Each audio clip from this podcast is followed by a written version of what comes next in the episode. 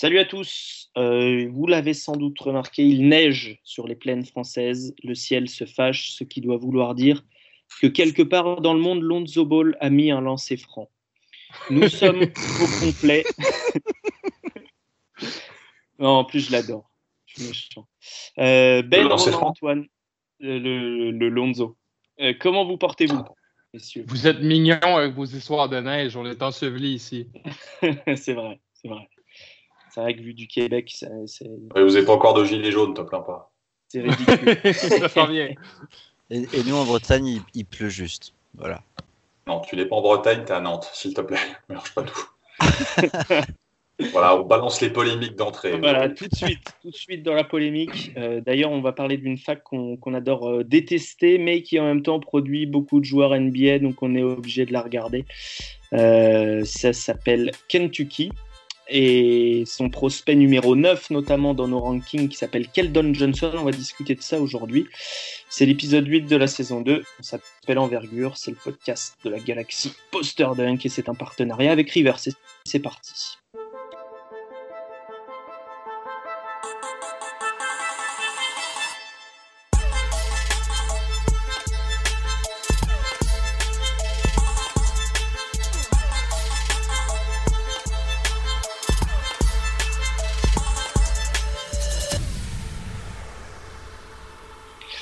Et donc pour commencer, euh, Antoine, et puis euh, au nom de nous tous, euh, tu voulais dire un mot sur une note un petit peu moins rigolote, beaucoup moins rigolote, de, ces deux, deux sportifs de, ta ville bah, qui, sont, qui sont décédés, enfin en tout cas il y en a un qui est disparu.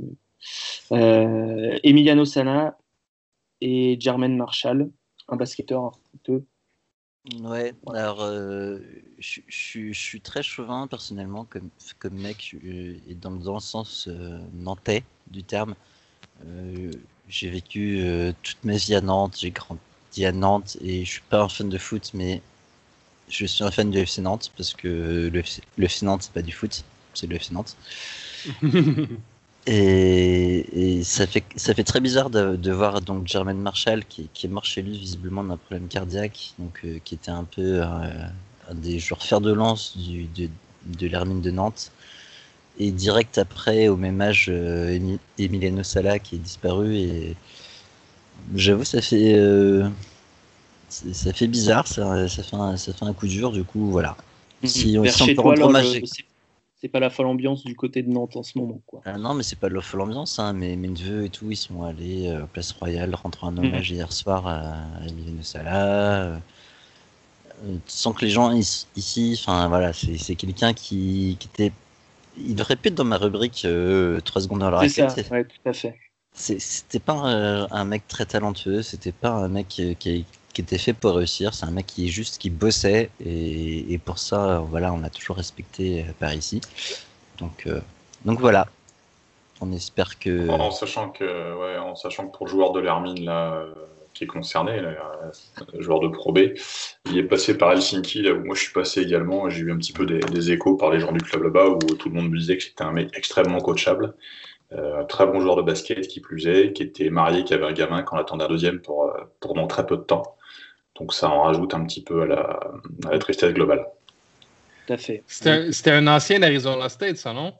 Exactement. C'est ça. Ouais, Et, et qui plus est, qui était à Arizona State en même temps que ma cousine. Donc, euh, d'accord. donc voilà. Ouais, c'est- je, je savais pas qu'il était, qu'il était décédé. Mm. Mais ça, ça fait beaucoup, mais c'est pas grave. Vous pouvez continuer à venir sur euh, Nantes jouer. On a des super équipes et, et, euh, on n'a pas l'âge commune. C'est juste le hasard. quoi. Voilà. Évitez juste un le créneau 28 ans. C'est pas, Ouais. pas- le meilleur créneau sur Nantes en ce moment. Ou de sortir pour aller 27. jouer pour d'autres équipes. Aussi.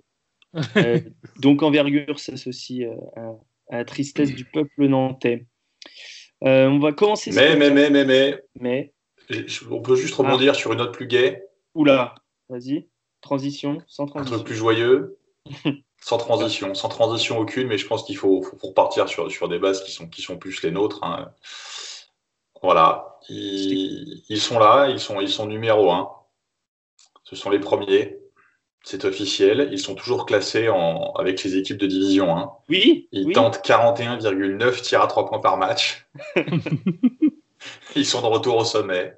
Savannah. State est à nouveau l'équipe qui tente le plus de tirs à 3 points NCA avec, s'il vous plaît, le 345e pourcentage à 3 points des équipes universitaires. 353 du coup. 28% de réussite par match. 345e. Euh, voilà. 11,7 tirs sur 41,9 pour 28% de réussite. Et oui, ils sont toujours en Si avec ça. division un. C'est fort. Et oui, ils sont toujours rankés parce qu'ils jouent des divisions 1. Donc si avec ça on repart pas du bon pied, je sais pas ce qu'il faut faire. En plus, avec cette bonne nouvelle qui commence à inspirer des équipes en Europe qui tentent que des matchs en shootant que à 3 points, cette nouvelle. Voilà, notamment cette équipe universitaire lituanienne. Alors attendez, je vais la retrouver tout de suite. cette équipe universitaire lituanienne qui, lors d'un match officiel de champion universitaire lituanien, a fini avec un 53 sur 122 à 3 points, Et un Il 0 n'a sur pas 0 tenté. à 2 points. à 0 sur 0 à 2 points et 5 sur 5 au lancer franc. Voilà. Voilà, Comment, on peut avoir 5 lancers francs si on fait pas, si on tire les, pas? les fautes d'équipe, Ben. Fautes d'équipe. Ah oui, j'avoue. Bon point. Voilà. Oui, ou alors un mec qui a fait une erreur, qui est parti d'arriver, enfin bon, un truc, euh, voilà, mais... Enfin voilà, on part sur les bonnes bases. Voilà. C'est euh, c'est l'avenir du basketball mondial passe par la Géorgie. Oui, mais on sait pas, c'est qu'on sait pas quelle Géorgie, c'est ça le souci. Est-ce que celle de l'Est? On sait pas. Alors, ce qui est très marrant, c'est que hum, il y a, il y a, euh, Charles Barkley qui est intervenu euh, en, en inter- enfin voilà, il, il- il a fait un petit featuring sur le sur le live de Kentucky contre Auburn Oui, où il disait oui. qu'il en avait marre Ouais, qu'en NBA ça shoot trop de 3 points et qu'ils se prennent tous pour euh, Golden State quoi. Ouais, je suis, et j'ai joué, j'ai, j'ai, j'ai- on regardait en même temps, je pense. Oui, Euh, je- c'est c'est DJ Transition qui parle quoi. ouais, ouais. Mais il y a une équipe de NCA qui écoute ses préceptes, il y a une équipe de NCA qui respecte ses principes, qui, qui n'aime pas le tir à 3 points. Qui C'est est l'équipe de Kinso State qui marque 3,8 tirs à 3 points par match. oh, les ringards. Les Ah ringards. ouais. Ils, vi- ils vivent à une autre époque. Non, mais par contre, Bah, ceci dit, ceci dit euh, le, le- l'exemple inverse, puisque Savannah State, ça joue également très vite. Ils, ils tentent beaucoup de 3 points, mais ils, ils jouent aussi euh, très très vite, trop vite, dirait Charles Barkley. c'est ce qu'on appelle du basket de rupture. Ouais. Il n'y a rien. Voilà. L'équipe qui joue la plus lentement en NCA, c'est euh, Virginia, il me semble. Donc c'est pas la moins efficace, c'est pas celle qui gagne le moins de matchs. On peut prendre son temps et jouer Mhm. correctement. Sur ce, euh, sans transition, comme diraient certains de mes collègues, euh, Zion score plus. On va faire un petit point euh, sur le mois de janvier de nos principaux prospects. Donc, si vous avez des choses à dire, vous, m'interceptez. sinon, j'ai dégoté quelques stats. Donc, ça, va, ça va mieux. Enfin, au niveau du scoring, ça va pas mieux. Ça va de mieux en mieux pour, Zion. Euh, 6 sur 16 à 3 points au mois de janvier, ce qui euh, peut être euh, totalement passager comme euh, un bon signe, comme pas un signe du tout, puisqu'il Mhm. reste bloqué à 63% au lancer franc. Donc là, ça n'évolue pas du tout en revanche. Euh, mais voilà, à 67% au tir, il score de plus en plus, même s'il a de plus en plus de ballons, l'e- l'efficacité ne descend pas. Donc, donc il, il est considéré quasi unanimement comme le prospect numéro 1. Enfin, ça fait longtemps que j'ai pas vu euh, un ranking avec euh, Zion ailleurs que numéro 1. Voilà. Euh, RJ Barrett, qui était notre numéro 2, il, a toujours, il galère toujours au shoot. Mais, mais on est passé à 75% au lancer. Je ne sais pas si vous avez regardé beaucoup Duke, probablement Ben qui aime bien regarder Duke. Absolument. Et c'est intéressant parce que c'est vrai que moi, sa mécanique, euh, je la trouve de plus en plus stable et euh, même sur les pull-ups, euh, sur les pull-ups, pardon, Euh, les tirs en sortie de dribble. Oui, parce que Euh, les pull-ups, c'est plus en boîte à 3h du matin. Exactement. c'est un autre problème. Si- si- sinon, c'est sinon c'est les. Les- Les, les, les fameux pouloups, non? Oui, ou des poules, mais là, on se régare, il n'y a plus de conducteur, il n'y a plus rien. J'ai aucune idée de quoi vous parlez. Là, je sais pas. Non plus. Euh, et chez, euh, chez euh, notre Canadien RJ Barrett, on est passé à 4,6 passes décisives par match pour seulement 2,2 balles perdues au mois de janvier, ce qui commence à être un ratio assez intéressant. Notamment, ouais, c'est ce que j'allais dire. Son, ça, il, a commencé à s'affirmer vraiment en tant que distributeur, je pense, avec le. L'absence de avec la, Ouais, avec la dominance de, de Zion Williamson, je pense qu'il s'est pris, il s'est pris un, certain confort en tant que distributeur. Je crois que c'est ça que les équipes NBA veulent voir euh, de plus en plus et, il livre la marchandise jusqu'à date. Tout à fait. Ça va, ça, va euh, lentement mais sûrement en s'améliorant. Mm notre ami Jamorant, qui s'appelle toujours Témétrius, non pas Gémétrius, ce que j'avais dit la dernière fois. Euh, bon, bah, il est à 26 points, 12 passes. Mais bon, pour lui, c'est moins. Parce que le, euh, si j'ai fait les stats du mois de janvier, c'est parce que euh, généralement, le programme de conférence est quand même un peu plus aradu que, que le, reste pour, pour les facs. C'est plus difficile. On joue contre, contre des équipes meilleures. En tout cas, pour les grosses conférences, c'est pas le cas pour Morant, qui joue contre. Je crois que le L'opposition euh, qu'a affronté Murray State depuis le début de l'année, c'est une des plus faibles de toute la NCA. C'est 340e. Et leur, Ouais, et puis leur conférence, elle est quand même pas. Euh, ah non, bah, c'est des pipes. ça casse pas trop pas un canard. Non. Alors, à noter qu'un des derniers matchs télévisés de, de l'animal, c'est euh, jeudi. Donc là, on enregistre, nous sommes mercredi dans la nuit. Mais ce sera jeudi soir face à Belmont et Dylan Windler un ailier qui potentiellement pourrait être drafté. Euh, ceux qui avaient lu un gros tweet en mage euh, sur Twitter, rejoignez-nous. Pardon? Ceux qui avaient lu un gros tweet en mage sur Twitter? Non? Absolument. Tout à fait. Voilà. Il faut être fier de nos majuscules. C'est vrai. fier de nos majuscules. Euh, et sinon, Cam Reddish est toujours un peu en galère. Euh, ben, tu confirmeras. Absolument. Il a sorti un seul euh, gros match euh, quand Zion était sur le banc, qui a mis le buzzer beater, mais sinon c'est compliqué. C'est toujours le contact, son problème. Je crois que mm. c'est un, un, des nombreux ailiers qui déçoit, qui déçoit cette saison. Il est à 36% ça descend encore son, son ses pourcentages. Il est à 36 d'efficacité et à 34% à 3 points. Ouais, c'est assez terrible. Euh, petite, prévision sur mhm. ce qu'aimerait dire, c'est typiquement le joueur, on va le descendre, on va le descendre tous. Euh, mhm. il, va faire de la merde sur les deux mois à venir. On va le mettre 10, 11, 12. Il, va descendre vraiment à mort. Enfin, moi, je l'ai vraiment descendu. Euh, et, il va arriver en NBA, il va avoir un vrai coach, il va avoir quelqu'un qui va le motiver, et, il va niquer tout le monde. C'est possible. C'est possible, mais c'est un. Ouais, sauf si, sauf si finit Atlanta, mais bon, ça après, c'est un autre. C'est un pari. Bah, Atlanta, écoute, euh, ils font des bons matchs quand Kevin Werther joue. Non, c'est vrai, c'est vrai. C'est vrai. Euh, un autre ailier qui galère, qui galérait, Nasir Little, à North Carolina. Euh, ça va un petit peu mieux, je crois, même si ça se voit pas forcément au niveau des chiffres. disons que sur ce que j'ai vu, et sur ce que j'ai lu beaucoup, euh, ça, ça, va mieux. Il arrive mieux à utiliser ses capacités athlétiques pour, euh, pour aller attaquer le cercle, qui est quand même son, son gros atout. Et euh, la preuve, j'ai quand même trouvé des, stats qui prouvent qu'il y arrive un petit peu mieux, c'est qu'il provoque deux fois plus de lancers par match au mois de janvier que lors des deux mois précédents.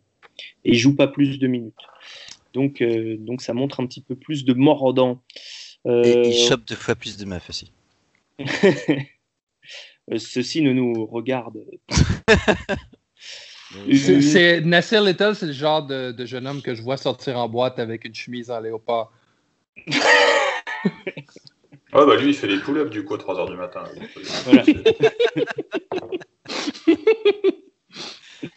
Exactement, Nassir Pull-up Little. surnommera désormais. Romeo Langford, euh, la Big Ten c'est compliqué, il galère un petit peu mais il continue de provoquer et il provoque de plus en plus de lancers francs. Euh, et il les shoot de mieux en mieux. Il, est à 75%, je crois qu'au mois de novembre, il était à quelque chose comme 65%. Donc c'est bien. Euh, bon, Kevin Porter, je, descends dans l'ordre de nos rankings. J'ai passé Bol Bol qui évidemment est blessé, Darius Garland aussi. Euh, Kevin Porter, bon, il est suspendu indéfiniment. donc c'est pas très bon signe. Et puis après, bon, on arrive après la dixième place où c'est un petit peu le, bousin. Donc Virginia gagne tout, je l'ai dit, mais sauf le match contre Duke évidemment. DeAndre Hunter se montre un peu de plus en plus. c'est un peu un prospect dont on va, on va parler bientôt. Et puis après, euh, on parlera aussi bientôt de Jared Culver qui devrait remonter euh, dans nos rankings prochainement, même si là aussi c'est compliqué dans la Big 12 pour euh, Texas Tech. Voilà. Est-ce que vous avez un mot avant qu'on parle de Kentucky, quelque chose, un sujet dont, vous voulez parler, quelque chose que vous voulez aborder avant qu'on passe à la suite? J'aimerais bien parler des Fort bien. Fort bien. c'est à, Ben. De qui? Parler, parler de? Des, des, poneys Des poneys Ah, des poneys. Comme les chevaux, là? Les petits chevaux. Oui, il y, a un mignon, puis tu sais, tu peux leur faire des tresses et tout. voilà. Allez. Benoît. Oui. Euh, avant, de, avant Kentucky, il y a ton obsession. Absolument, c'est une très vieille obsession cette semaine. Exactement. De qui s'agit-il, Ben? Qui euh, entre les nuits? euh, dernièrement, dernièrement, Maryland s'est frotté à plusieurs équipes euh, de haut niveau. Ils se sont frottés à Indiana, Wisconsin, Ohio State, Michigan State. Et ça m'a donné l'occasion de revoir un vieux favori, euh, le, pivot angolais, Bruno Fernando, qui, qui, est classé encore une fois cette année au deuxième tour de la draft et qui, selon moi, s'améliore vraiment beaucoup. Euh, j'ai été vraiment très, euh, vraiment très surpris et très satisfait de voir euh, mon, Bruno cette année prendre, prendre, le prochain pas. Il est passé de 10 points et 6 rebonds par match à 22 minutes en, en 2017-2018 à 14 points, 10 rebonds, 2 tirs bloqués. Bruno Fernando, c'est un joueur de NBA, c'est le joueur qui va genre de joueur qui va être drafté en, en deuxième, tour, euh, peut-être 36e, 37e, et que dans les, euh, dans les redrafts euh, faits par, les, par les, médias, deux, trois ans plus tard, il va être 17e, 18e. Mm. C'est un, un joueur NBA. Il a le profil physique, il a l'envergure de 7 pieds 4 pouces. Et il est capable de finir par-dessus le, le, le, panier, sous le panier. Euh, il est capable de switcher sur certains, euh, sur certains pick and roll, pas sur tous les pick and roll, euh, mais je l'ai vu quand Virginia est capable de switcher et de, de, de, faire le stop en défense. Et, c'est un monstre physiquement. Il n'y a pas d'autre mot pour le dire. c'est un monstre physiquement qui, qui est capable de s'imposer et, et, offensivement et défensivement. Ouais. Ce qui, ce qui a beaucoup à aimer cette année, Ben, euh, où on avait beaucoup de questions finalement, parce qu'on savait que c'était un phénomène physique, on savait qu'il était hmm. capable de prendre des rebonds, on savait qu'il était capable de finir en alley-oop près du cercle. Euh, la question était premièrement sa capacité à, passer le ballon, puisque euh, on va, ça va lui être demandé, et deuxièmement sa capacité à, à contenir des joueurs au périmètre. Absolument. Il y a des beau progrès sur ces deux points-là et c'est ce qui, qui, fait dire aussi euh, euh qu'il pourrait être drafté en, début de deuxième, voire en fin de premier tour. Euh, absolument. Pour ce qui a trait au, à ses talents de passeur, il est passé de 0,7 à 2 euh, passes décisives par match. Et ce qu'il fait surtout, je trouve intéressant, c'est qu'il est capable, il, attire toujours des, des, des, comment on appelle ça, un double team en France, des prises, à deux. Il, attire beaucoup de prises à deux et, il est capable de, passer aux joueurs. Il est capable de trouver le joueur qui était, euh, qui était libéré. Il l'a mm. fait, plusieurs fois contre Virginia, il l'a fait contre euh, Wisconsin, il l'a fait contre Michigan State. Donc, il, donc, il apprend des choses, il est capable de les appliquer de manière systématique. Euh, au lancer franc aussi, c'est vraiment très encourageant. Il est à 75% cette année. il y a, je ne dis pas, je dis pas qu'il va être un, un, pivot titulaire NBA, mais c'est un pivot de NBA. Je, crois que Bruno Fernando, là, est probablement meilleur qu'un pivot comme Bismack Biombo, par exemple. c'est à, ce point que je. C'est à ce point que j'aime pas Biombo, mais je trouve qu'il est, il est plus grand, plus long, plus fort et plus polyvalent que Biombo qui ne sait pas faire grand-chose, à part s'asseoir sur le banc et donner des high fives. Peut-être un peu moins protecteur de cercle, Biombo, que, le, prime Biombo, qui était quand même pas non plus un joueur extraordinaire. Non, c'est euh, sûr. Mais voilà, merci Ben pour, euh, pour euh, cette, cette, parenthèse bienvenue sur un joueur dont on risque de ne pas parler dans un podcast en entier, puisqu'il n'est pas non plus euh, top 15 euh, potentiel, on va dire, top 20. Mhm. Mais, euh, mais, Bruno Fernando, un, nom à, caler dans un coin de vos têtes. On, parle de Kentucky, c'est parti. on, va, on va attaquer par un joueur, parce qu'en fait, Kentucky, ça va mieux. Ça va mieux. Ça allait pas bien. et puis là, là c'est mieux depuis qu'ils ont changé le 5, depuis que Ashton Hagans est arrivé à la main. En tout cas, moi, c'est là où je vois le, tournant de la saison pour, euh, pour l'équipe de, de Paris. C'est euh, Ashton Hagens, qui est un, meneur euh, première année, qui remplace un autre meneur première année, qui est Emmanuel Quickly. Et, donc, on va commencer par parler de ce Ashton Hagens, qui est un peu le, facteur X de cette équipe de Kentucky. Avant de parler de Keldon Johnson, on va parler d'Ashton Hagens. 1,90, 86 kg, assez athlétique. Et euh, une stat qui sort du lot parmi toutes, 4,7% euh, d'interception. Il faut que j'explicite un peu.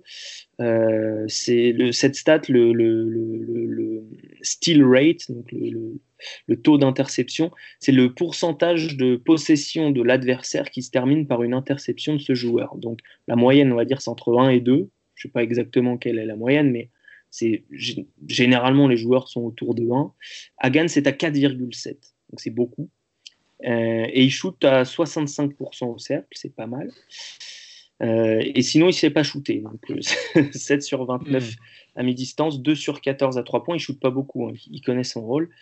mais il shoot à 78% au lancer, ce qui n'est pas trop mal. et il perd un peu trop la balle, 3,4 balles perdues de moyenne sur 40 minutes pour 5,8 passes décisives. Donc, Ashton Hagans, euh, Antoine, est-ce que tu as des choses à dire sur euh, ce joueur? Je vous, prends un peu par surprise, je vous avais pas dit qu'on parlerait de ça, mais. Eh ben, J'aurais tendance à dire Ashton Hagans, ça reste quand même dix fois mieux que Emmanuel Quickley. Hein. Mhm. Euh, Quickley, comment le dire simplement? Il, est nul. il, est en, fait, en fait, il est nul. Il est, non, il est nul. il est nul. Il est horrible. Euh, c'est pas faux. Ouais, tu vois. Non, non, honnêtement, il est nul. C'est, euh, il comprend, il comprend rien en basket. Il a des outils, il comprend rien en basket. Il est euh, souvent, on dit, selon l'expression de Fred Frachilla, two years away from being two years away, mais je pense que lui, il est two years away from never understanding anything about basketball. Ok. C'est voilà. Euh, du coup, Ashton Higgins, qui était à la base remplaçant, euh, s'est imposé comme le meneur euh, de titulaire de Kentucky. Et j'avoue qu'il y a des choses à aimer. je pense que défensivement déjà, il est bien meilleur que Quickly je pense que sur le premier pas, notamment, enfin, il, est, très vif latéralement, il est très, euh, que ce soit en, défense ou en attaque, il est mhm. très vif. Euh, il, comprend pas hyper bien le jeu, mais il a une qualité de passe qui est pas dégueulasse. Donc c'est pas forcément un, un, excellent passeur dans le sens où il comprend pas forcément hyper bien le basket, mais quand il fait une passe, euh, généralement ça arrive au bout. Et puis défensivement, il y a quelque chose. Mais, mais, il, est, pas prêt, quoi. Oui, ça va être compliqué pour, pour la NBA, mais euh, si, euh, s'il y a des améliorations au niveau offensif, pourquoi pas, quoi. Ouais, ouais, bah, je, pense qu'il y, a du boulot, parce que il n'est pas encore assez costaud pour finir au cercle, il n'a pas encore un shoot assez, hmm. assez bon euh, pour être une menace extérieure. Mais dans l'intensité de, ce qu'il fait, c'est un meneur d'homme, je pense. C'est ça, c'est ça. Ben, tu as des, remarques sur, euh, sur Monsieur Hagens? Euh, sans, vouloir jouer au jeu de comparaison, il me fait penser un peu au profil Rajon Rondo, c'est-à-dire c'est-à-dire un, meneur qui ne sait pas shooter ou qui, qui, sait finir au cercle et qui sait créer des, qui s'est créé des, trous dans la défense pour ses, pour ses, pour ses coéquipiers. Il y a un petit quoi de quoi dans l'attitude un peu explosif qui me rappelle Rondo aussi. Euh, donc, euh, je déteste, je déteste pas le profil. C'est pas le joueur que j'ai le plus euh, regardé et analysé cette saison, mais je crois que je crois qu'il est.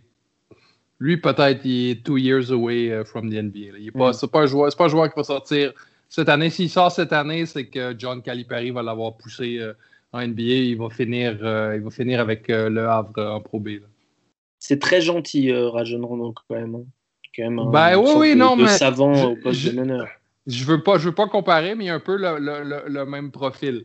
Je pense, hmm. que, je pense que Rajon Rondo est bien meilleur passeur que, que mais, mais, euh, mais il y a un peu, il y a un peu le, même profil, même qualité et défaut, c'est juste euh, beaucoup plus bas. Là. Ok.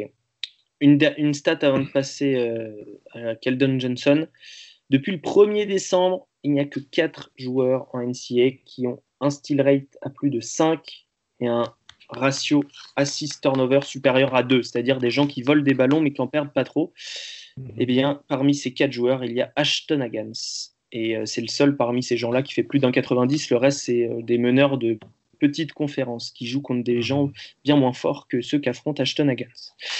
Donc, un joueur à suivre. Keldon Johnson, Romain, euh, lors de nos podcasts de pré-saison, tu avais choisi Keldon Johnson comme poulain, on va dire. Euh, tu, avais regardé un petit peu euh, des, films euh, de, Johnson. Et là, tu en as regardé à nouveau. Quelle évolution tu vois? Quelle évolution tu as vue dans le joueur? Il a, pris une dimension vraiment très intéressante. Je ne me suis pas penché sur les chiffres volontairement avant, après non plus, je n'aime pas regarder, pas regarder les stats où il en était, mais je vois un joueur qui, donc a pris l'importance dans le dispositif de Kentucky et qui, euh, qui montre des choses euh, qui vont au-delà du basket en termes d'énergie, en termes d'intensité, c'est vraiment intéressant. Toujours très efficace euh, dans, son registre, il est, il est, il bien, j'ai trouvé, sur le, sur le catch and shoot mécaniquement. Il a tendance à partir un petit peu dans des flotteurs. il, est, il, est, capable sur des situations de surnombre facile d'aller finir près du cercle et de finir parfois fort. Euh, après, derrière, ce que j'avais vu un petit peu, c'était tout ce qui était capacité à franchir sur le deuxième appui parfois, ou le fait d'aller finir avec les contacts. C'est pas toujours, toujours complètement parfait. Il y a encore, il y a encore un petit peu de, d'avancée nécessaire, à mon avis, sur, sur ces points-là, notamment en NBA, pour être capable d'alterner un petit peu son jeu. Mais, mais globalement, c'est, euh, c'est, solide et c'est dans la quantité de ce qu'on attendait de lui. Euh, alors, on va commencer par, euh, par euh, l'avocat de Keldon Johnson avant, avant d'avoir un avis peut-être un, peu moins dithyrambique. Mais Ben, je crois que tu aimes beaucoup Keldon Johnson. Oui, c'était pas le joueur que je connaissais le mieux au début de la saison, mais plus je regarde Keldon Johnson, plus j'aime. c'est pas un joueur qui est extrêmement explosif. Il est explosif, mais son, son, son profil physique fait en sorte que il va, il va, ça va toujours être une, une, bataille, euh, une bataille contre les joueurs plus gros, plus forts que lui. Mais c'est un défenseur absolument acharné. Euh, je l'ai regardé au début, euh, dans, une partie au début de la saison contre Mega Bmax. Et, et, il a volé le ballon à, Adam Mokoka. Il lui a arraché les mains comme on arrache, comme on arrache un jouet à un bébé. C'est comme il n'y avait aucune, il il y avait aucune aux possibilités d'avoir un jump ball avec Adam Mokoka. Kevin Keldon Johnson ne voulait, pas, euh, voulait rien savoir de ça. Donc, moi, cette attitude-là, euh, chez des joueurs, chez des ailiers, euh, j'aime beaucoup, beaucoup, beaucoup. offensivement parlant, c'est là que c'est un peu plus difficile. Il a fait preuve d'une belle régularité depuis, depuis le début de l'année, surtout qu'avec Kentucky, c'est pas toujours évident de, de, faire sa place. Je trouve que parfois, lorsqu'il rate, euh, lorsqu'il, se met à rater un peu, il se met à, il se met à déférer à ses coéquipiers. Euh, il me peut passer un peu à Frank Nilikina euh, à ce point-là. Il, rate, il va, il, va venir, il va venir à se cacher du côté faible. Il va, il va, il va déférer à ses coéquipiers.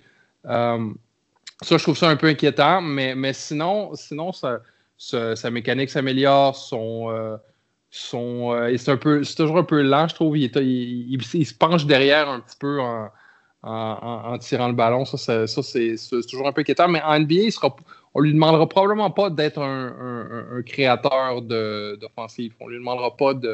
On ne lui demandera pas de, faire des choses qu'il ne peut pas faire. Donc, je crois qu'en potentiel de role player, on a quelqu'un qui peut devenir vraiment un excellent joueur. Antoine, euh, tu le vois aussi role player, mais alors Ben, ben parle peut-être plus d'un poste 3. Euh, toi, tu as du mal à le voir euh, poste 3. Oui. Alors, si, si, je dois résumer Calden Johnson, je sais que Romain, il, va encore avoir les cheveux qui se dressent sur la tête. Enfin, ce qui reste de ses cheveux vont se dresser sur ce qui reste de sa tête. mais je vais faire une comparaison, du coup. Euh, Kate Johnson, pour moi, c'est auto-porteur avec 5 cm de moins. du coup, c'est pas terrible, hein C'est pas terrible. Kate Johnson, c'est bon. Ça dépend où tu le piques. Si tu le piques en, en cinquième pic, c'est pas bon. Si tu le piques en 15, c'est excellent. C'est clairement pas notre épique. Après, si, si, ça slip et que tu le récupères, tu le récupères entre 15 et 20, tu, tu, tu, fais, tu, fais une bonne, tu peux faire une bonne opération. Ouais. Ça serait étonnant que Calipari n'arrive pas à le vendre euh, en loterie épique, hein, vu, le, vu cette draft en plus. Oui, je pense que vu, cette draft, il, est entre allez, 8, euh, 8 et 14 en gros. Ouais. Je pense que l'équipe qui le prend ne euh, doit pas s'attendre. je suis désolé pour les fans qui nous écoutent. des équipes qui vont le prendre. Il faut pas s'attendre à un mec qui va révolutionner le jeu de Non, c'est ça. Non, ça c'est clair. C'est une, une, sorte de Cody Zeller dans l'impact. Hein. Dans l'impact, oui, dans l'impact, ouais, je pense, je pense, ouais, typiquement c'est un mec qui va, euh, qui peut aider une seconde unit, qui peut euh, à terme faire un bon sixième homme. Euh, ça sera jamais, pour moi, c'est pas un starter dans une bonne équipe. Non, je suis, assez d'accord. Mais c'est, moi, je ne le vois pas du tout comme notre épique. C'est juste que j'aime bien le profil de joueur. Mm. Mais en sortie de banc, avoir un mec comme ça qui peut, qui peut t'apporter un peu de tir, c'est très bien. Il n'est pas nécessairement créateur parce que c'est pas. il est capable de passer sur des sorties d'écran, sur des choses comme ça. J'ai vu des situations où, sur des cœurs, là, sur des écrans non porteurs, il était capable de trouver les, de trouver les joueurs intérieurs. Mais lui, c'est plus le mec que tu vas prendre pour mettre des tirs, pour finir, pour finir des situations au bout de chaîne où euh, bah, il va être ouvert après les rotations défensives, être capable de mettre de, mettre, un, un panton par-ci par-là. C'est pas, c'est pas du calibre de All-Star, mais ça peut faire un joueur, un joueur solide sur une sortie de banc. Pour une équipe, euh, dans une équipe structurée qui est capable d'amener des tirs en travaillant, ça peut être très intéressant. Il y a toujours ce problème avec les joueurs de Kentucky euh, qui sont extrêmement difficiles à projeter puisque on les voit dans un rôle très limité finalement. Parce que là, par exemple, je regarde les, son ratio euh, assist-turnover, il est dégueulasse, il a 0,8. C'est-à-dire qu'il perd plus de ballons qu'il fait de passes décisives. Pour un joueur qui fait 1m98, c'est compliqué. Enfin, pour tout joueur, c'est compliqué, mais encore plus quand on fait 1m98. Euh, est-ce qu'il y a quelque chose qui, peut se cacher derrière Keldon Johnson? Je sais que c'est une question un peu compliquée, mais vous voyez, par exemple, euh, Devin Booker, euh, on pensait que c'était juste un mec qui était capable de shooter et de spot-up, et euh, voilà, on voyait pas plus loin. Et aujourd'hui, il prend des pick and roll et il s'en sort plutôt bien, et peut-être que Phoenix va en faire un poste 1 à mi-temps, ce genre de choses. Est-ce qu'il y a quelque chose qui peut se cacher derrière Keldon Johnson? Pour, pour, moi, c'est pas un pur shooter. Hein. C'est le, critère que tu regardes qui est tout simple à prendre en compte, c'est la répartition de ses tirs. Il prend, il prend quasiment deux fois plus de tir à deux que de tir à trois. Hmm. Donc, tu n'as pas, pas, nécessairement, pas nécessairement un expert du tir, sachant qu'il y a quand même pas mal de situations où j'ai vu tout à l'heure où c'est souvent des tirs dans les corners ou dans les zones, dans les zones de l'aile où ça, ça stretch pas forcément beaucoup, donc pas nécessairement à distance NBA qui plus est, avec un pourcentage qui est pas dégueu mais qui est pas non plus, qui est pas non plus sensationnel. Euh, c'est plutôt, plutôt, je dirais, un mec qui va être capable de, d'apporter des choses, de mettre un tir par-ci par-là, un flotteur par-ci par-là, de mettre quelques points en sortie de banc, plutôt qu'un qu'un qu'un joueur, qu'un joueur spécialisé sur, sur le tir. Après, euh, moi, la ratio passe, passe balle perdue fait que je me pose la question aussi de ce qu'il peut faire sur pick and roll parce que je l'ai pas vu évoluer du tout là-dessus. Il a, il, a, il a des appuis intéressants euh, sur le tir, donc j'ose imaginer qu'il peut retranscrire ça dans d'autres situations de jeu, mais Bon, après, euh, après c'est pas. Pour, moi aujourd'hui, je... c'est un joueur capable de tirer, mais c'est pas un spécialiste du tir. Hmm. Mhm. Non, non, mais quand je voulais dire que ça, c'est justement est-ce qu'il est capable de, porter le ballon? Parce que ça va être ça en fait la clé pour, euh, ah, aller plus haut qu'un joueur de sortie parce que Ouais, c'est ça, parce que là, à l'heure actuelle, sinon, c'est 6 tirs à 2 et euh, un peu plus de 3 tirs à 3 par match. Donc là, la répartition est comme ça. C'est quelqu'un qui va devoir apporter plus que simplement du tir de par son profil. Sinon, il prendra l'avion et puis traversera l'Atlantique, de toute façon. C'est pas le joueur le plus créatif avec le ballon, disons. C'est un joueur. Comme, comme j'ai vu beaucoup ce comportement-là chez des joueurs qui sont vraiment très forts physiquement, c'est qu'ils vont en ligne droite, et ils vont essayer de passer sur le corps du, du, défenseur. Je le vois rarement. C'est. Euh, voilà. Oui, vas-y. Vas-y, moi, je rebondis sur ce que tu dis. C'est ce qui fait, ce que je disais tout à l'heure. C'est pas un joueur qui franchit toujours facilement sur son deuxième appui. C'est souvent un mec qui va. Alors, je vais, je vais relancer, je vais relancer le truc. J'ai eu un débat sur Twitter avec ça dans la semaine, mais encore une fois, c'est quelqu'un qui va parfois se planquer derrière des flotteurs alors qu'il a l'impact physique pour aller un peu plus fort au cercle. Il ne franchit pas nécessairement sur le deuxième appui. Quand il part main gauche, regardez ses highlights, hein, quand il part main gauche, ça se termine très souvent quand il attaque main gauche sur un flotteur mm. euh, en au milieu de la peinture, euh, parfois main gauche, parfois main droite, au-dessus des joueurs. Bon, c'est parfois délicat. Mm. C'est pour ça que moi je pense pas, non, pour moi il n'y a, pas, a pas vraiment de création dans son jeu. C'est un, un, mec qui est là pour finir, mais qui doit gagner en dureté, qui doit être capable de franchir sur le deuxième appui impérativement pour avancer. Mm-hmm. Je, pense aussi mais, euh, à sa décharge, on va dire. Euh, Agans est, le, meilleur meneur de Kentucky. C'est-à-dire que c'est pas non plus. Euh, c'est pas très Jones, quoi, en termes de distribution.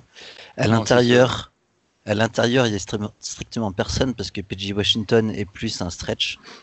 Euh, si tu prends Nick Richards ou euh, Montgomery, euh, Reed Travis.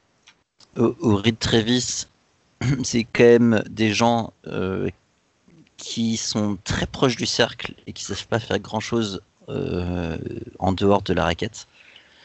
Ce qui limite, ça limite beaucoup les choix possibles pour Keldon Johnson.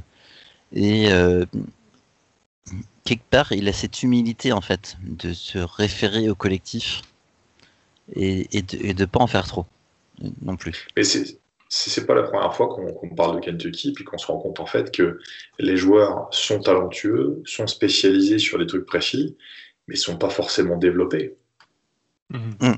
Mm-hmm. C'est le principe du well and done, c'est que tu développes pas, tu viens, tu te montres, t'es exposé, tu pars. Point. Oui, mais ça marche, ça marche, ça marche. C'est un bon, bon recruteur, Calipari. Euh, enfin, ah, c'est un très bon recruteur. Bah oui, puisqu'il est capable, il est capable de gagner des matchs et d'assembler des, des, équipes avec un ou deux vraiment joueurs de, très gros standing, et après les mecs qu'il va prendre pour remplir les cases dont il a besoin pour faire jouer l'ensemble. Donc c'est là-dessus, c'est pour moi c'est comme ça que tu, tu juges un recruteur, c'est la, complémentarité entre les mecs. Là clairement sa façon de monter ses équipes, elle est totalement là-dessus. C'est-à-dire que voilà j'ai mon j'ai j'ai mon 5 étoiles, j'ai mon deuxième 5 étoiles. Bah, derrière je vais le prendre lui pour qu'il fasse ça, lui qui fasse ça. Puis là j'ai besoin d'une case à remplir sur ce truc-là. Il a ce qu'il veut, il fait. C'est c'est ni plus ni moins que la façon dont fonctionnent les équipes de très haut niveau euh, en Euroleague ou en NBA euh, dans, des registres différents. Mais, et je reviens à ce qu'on disait la dernière fois, c'est pas comme, c'est pas du développement de joueurs. Si tu développes, tu, tu, travailles, tu travailles. Si tu développes, tu, tu, travailles pour un, pour un projet global dans lequel les joueurs sont cœur de projet. Aujourd'hui, le cœur de projet Kentucky, c'est d'avoir du well and done devant les mecs de vendre entre guillemets, hein, de, voilà, c'est d'exposer parce que bah, plus tu auras les joueurs NBA, plus tu vas tirer le monde et droit télé avec tout ce qui suit, les sponsors, etc., etc. Et tu fais entrer du pognon pour la fac. Et, et, et, le, le, pilier central, c'est le coach. Donc voilà, c'est juste pour moi, euh, il expose, il permet au mec d'aller en NBA, donc inévitablement il leur apporte quelque chose. Je, je n'oserais jamais dire qu'Ali n'est pas un bon coach ou un bon recruteur, mais c'est pas du développement. Parce que les mecs, le développement, ils le font en post-formation quand ils arrivent en NBA. Ce qui n'est ce qui est pas le rôle d'une ligue comme la NBA. Et justement, Ben, euh, Romain parle de, manque de développement. On a souvent vu un Kentucky qui euh, utilisait le genre de joueur euh, comme Keldon Johnson, c'est-à-dire des, des 2-3, avec des systèmes très stéréotypés, en tout cas face, face à de l'individuel, avec, mm. tu sais, les, les, les, mecs qui partent d'une aile, qui vont sous le panier, qui ressortent qui, en sortie d'écran, euh, mais, mais pas vraiment à trois points, euh, à mi-distance sur l'autre aile. Et puis si ça marche pas, ils le refont. Enfin, je n'ai pas de connaissances techniques, donc je sais pas comment s'appelle ce genre de système. Mais c'est un truc un peu en continu où euh, finalement les mecs partent dessous le cercle et prennent un écran et prennent la balle. Et puis si ça marche, tant mieux. Si ça marche pas, ben, on va faire un pick and roll en fin de possession et puis on verra bien. C'est flex que ça s'appelle, je crois, Romain? Non, le flex, c'est des, enchaînements d'écrans verticaux horizontaux. Là, les, les, tu dois, tu dois te référer à ces situations en diamant où euh, le joueur part dessous le cercle au départ et euh, sort d'un côté ou de l'autre avec ça, c'est des diamants. C'est ce qu'on appelle, ce qu'on appelle les shooter play ou des baseline exit en fonction de la terminologie qu'on utilise ou qu'on invente.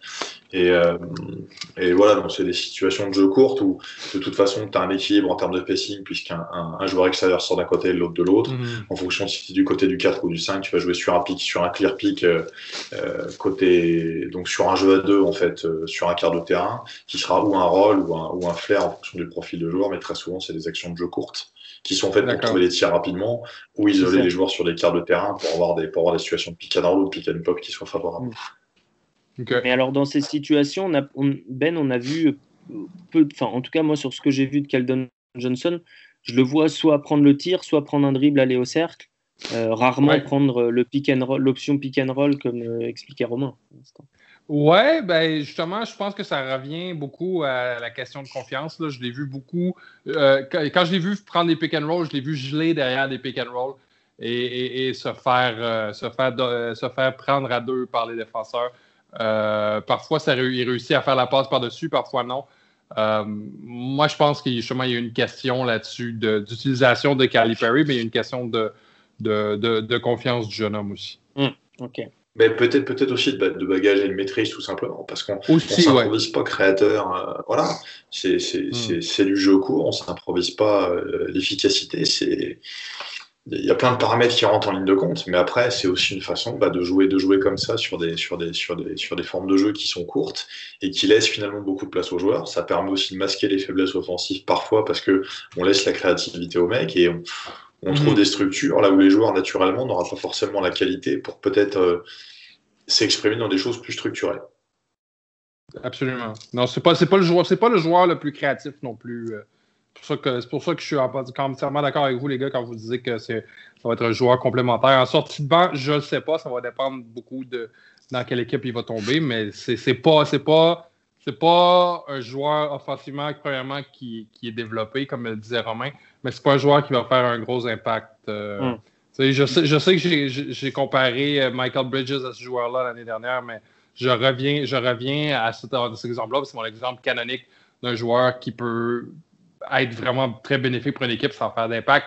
Shane Battier, qui, avait été drafté, je crois, sixième au total à l'époque, qui a eu une excellente carrière, qui était utile partout, sans faire un énorme impact euh, offensivement sur ses équipes. Alors, Shane, Shane Battier, que tu cites une fois par podcast, c'est à souligner aussi. Ben, ouais, non, c'est un défi. Ouais, non, mais non, mais ça marche pas parce qu'il a dit quand vous disiez. Ah, allez là, allez. allez. C'est l'argot, l'argot québécois, là. Ouais, ouais, ouais, c'est ça. Non, on dit la grammaire, monsieur. Mais du, coup, euh, moins 20 points en termes de street credibility, euh, Benoît. Comment ça? Euh, Vous disiez, en France, tu te fais défoncer hein, pour dire ça. tu te fais... Pour vrai? Ah, oui, tu vois, tu vois j'ai aucun référent culturel, je comprends même pas pourquoi vous riez. c'est pas la bonne conjugaison. Ah, d'accord. les, les, les, les, les, les, euh, les Lascars en France, euh, ils parlent de conjugaison dans la rue, là? mais, mais ils, enlèvent, des mots dans les phrases.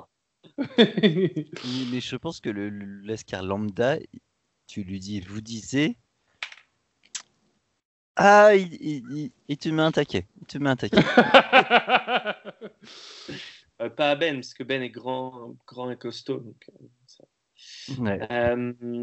Antoine, désolé, mais je crois que tu es resté trois secondes dans la raclette. Oh je fais bien à chaque fois, j'aime bien cette chronique.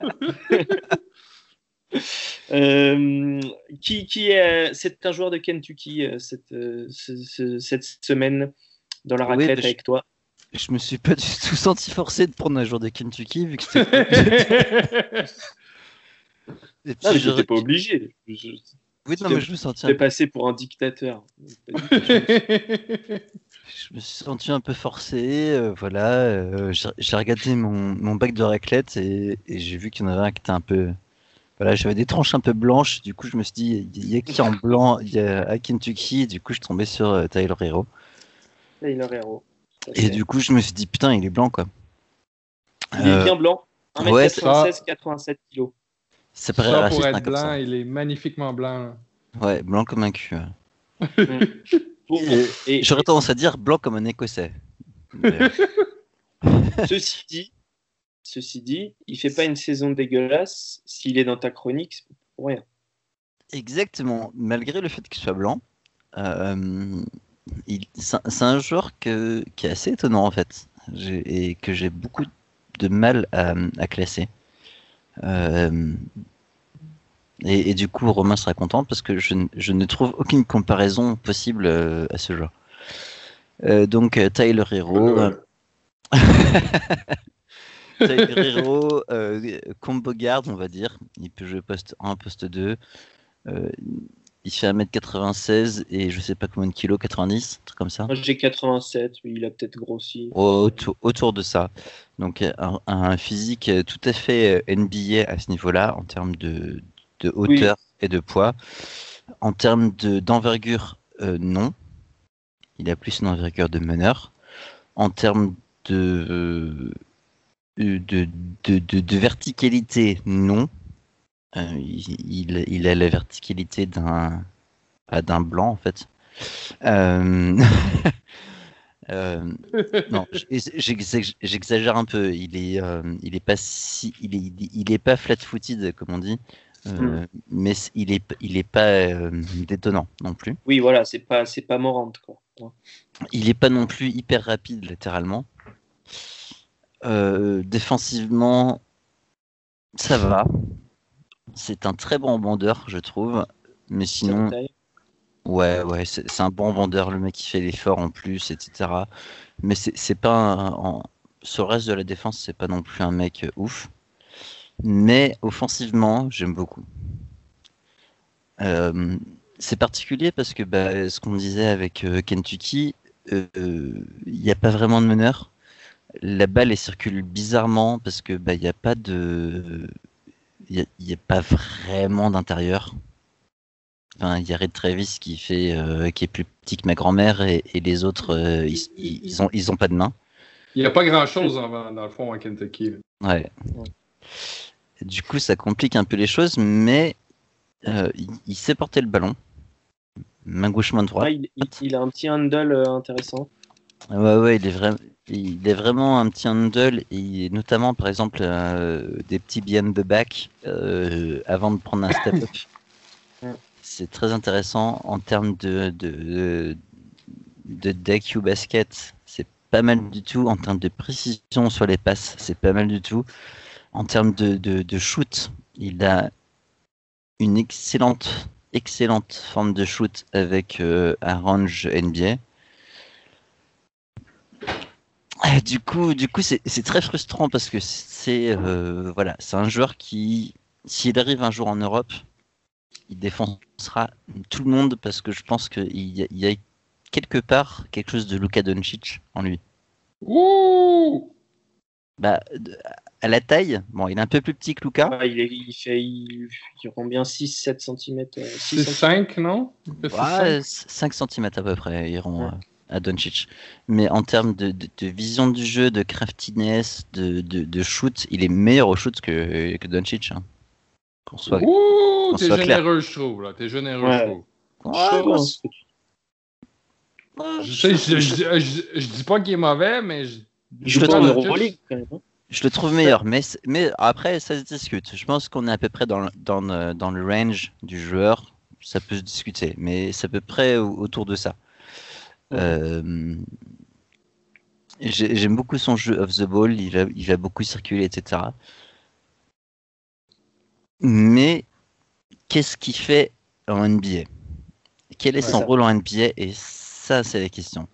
Euh, c'est un joueur, en fait, euh, si je trouve une comparaison, Romain maintenant va me détester, j'ai l'impression de, voir un espèce de Gordon Hayward qui ferait, qui ferait 8 cm de moins. Mais, mais, mais voilà.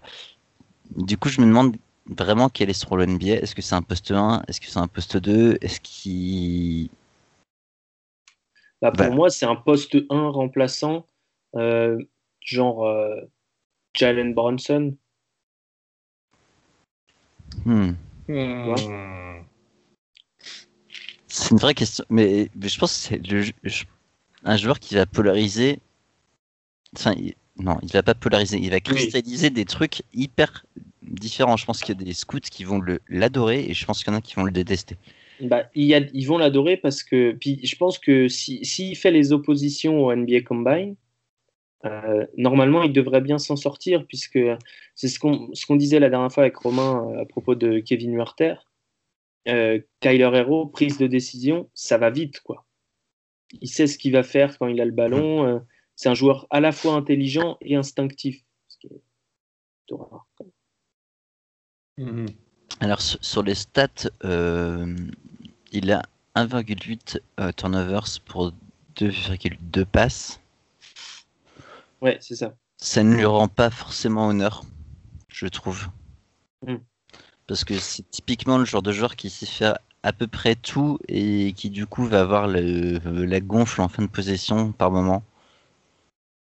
Mhm. Oui, c'est vrai que le, le, mec euh, à qui on demande de faire du hero ball, du coup, euh, mm. c'est souvent lui euh, quand, quand le, la fin de possession arrive et que les, les systèmes de Calipari, si perfectionnés soient-ils, n'ont pas fonctionné. Et un, autre truc qui, qui, qui est, je pense, où il pourrait être dix fois meilleur, c'est au niveau du shoot. Euh, quand, quand, on voit ces pourcentages, alors il shoot très très il peu. à 90% au lancer franc. Ouais, 90% au lancer franc, mais il en shoot très très peu parce qu'il n'a pas la, la, verticalité pour s'imposer encore, encore mm. énormément. Ouais. Euh, ses qualités de shoot elles se renseignent là, quoi. Je pense qu'il a un vrai bon shoot. Ouais, ouais, il a un vrai potentiel de shooter. Non, mais ça peut. Enfin, moi, moi personnellement, je pense que c'est un joueur NBA euh, mais c'est vrai que c'est difficile à projeter, quoi. Parce que parce qu'il a rien qui sort du lot physiquement et qu'on se dit qu'il va pas gagner du temps de jeu avec sa défense. C'est un joueur abstrait.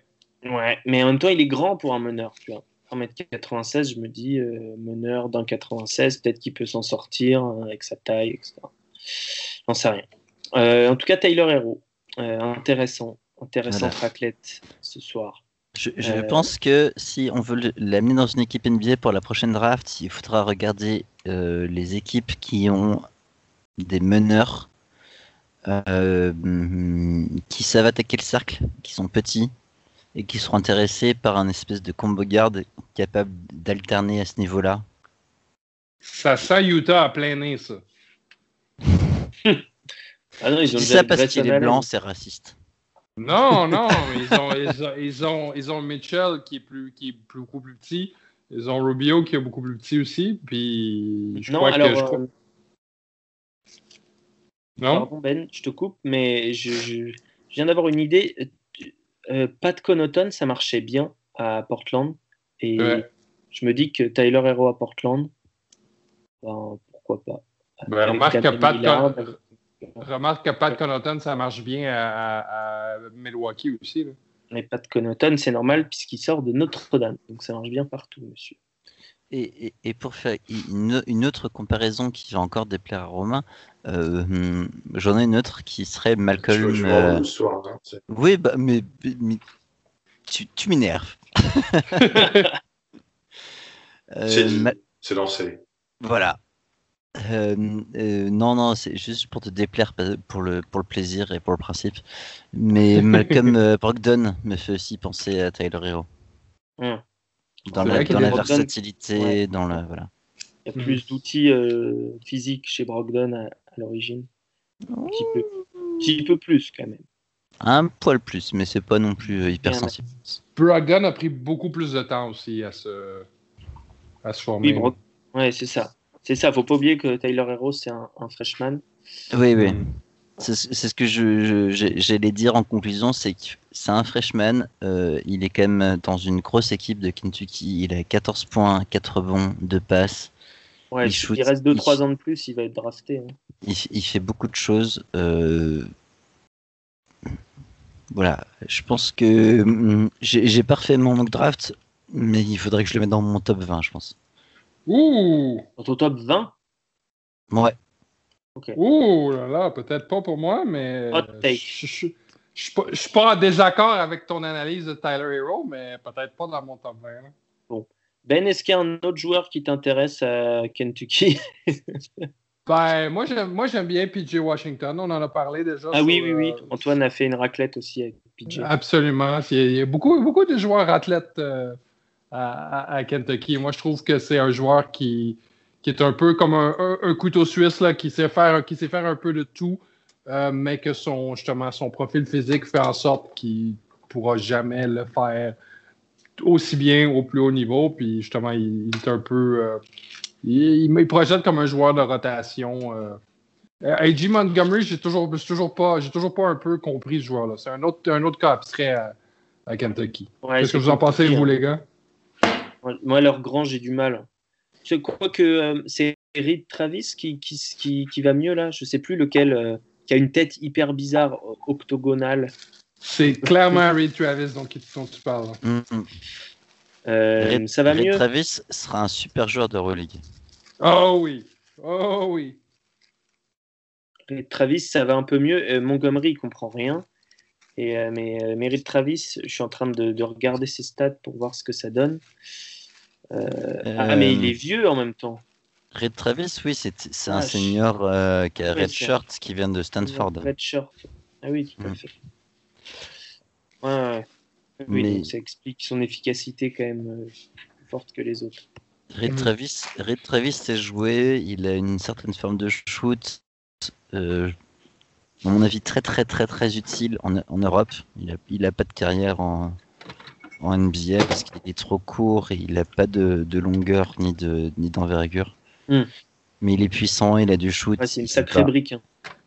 Hmm. Et quant à Montgomery, je pense Un transpalette comme on les aime. Voilà, c'est ça. Euh, Montgomery, euh, il comprend pas le basket, mais il, essaie de réfléchir. Euh, et quant à l'autre intérieur de Kentucky, Nick Richards, juste il peut pas réfléchir, il a pas de cerveau. Voilà. C'était pour la fin. On veut passer à la suite. Euh, ah, j'ai trouvé une stat, euh, puisque euh, dorénavant, avec ce superbe site que nous avons à notre disposition, je m'amuse à trouver des stats. Keldon Johnson est le seul freshman du pays à avoir plus de 60% au true shooting percentage, tout en ayant shooté au moins 50 tirs à mi-distance. C'est-à-dire qu'il shoot beaucoup, des shoots qui sont normalement pas efficaces, mais il reste plus ou moins efficace au shoot, sachant que le true shooting percentage prend euh, en compte notamment l'efficacité au lancer franc, la capacité de s'en procurer. Donc, euh, donc voilà, ça vaut ce que ça vaut. Est-ce que, est que tu es capable de répéter ta phrase? Oui. Intégralement? Alors vas-y. Alors. Vas-y.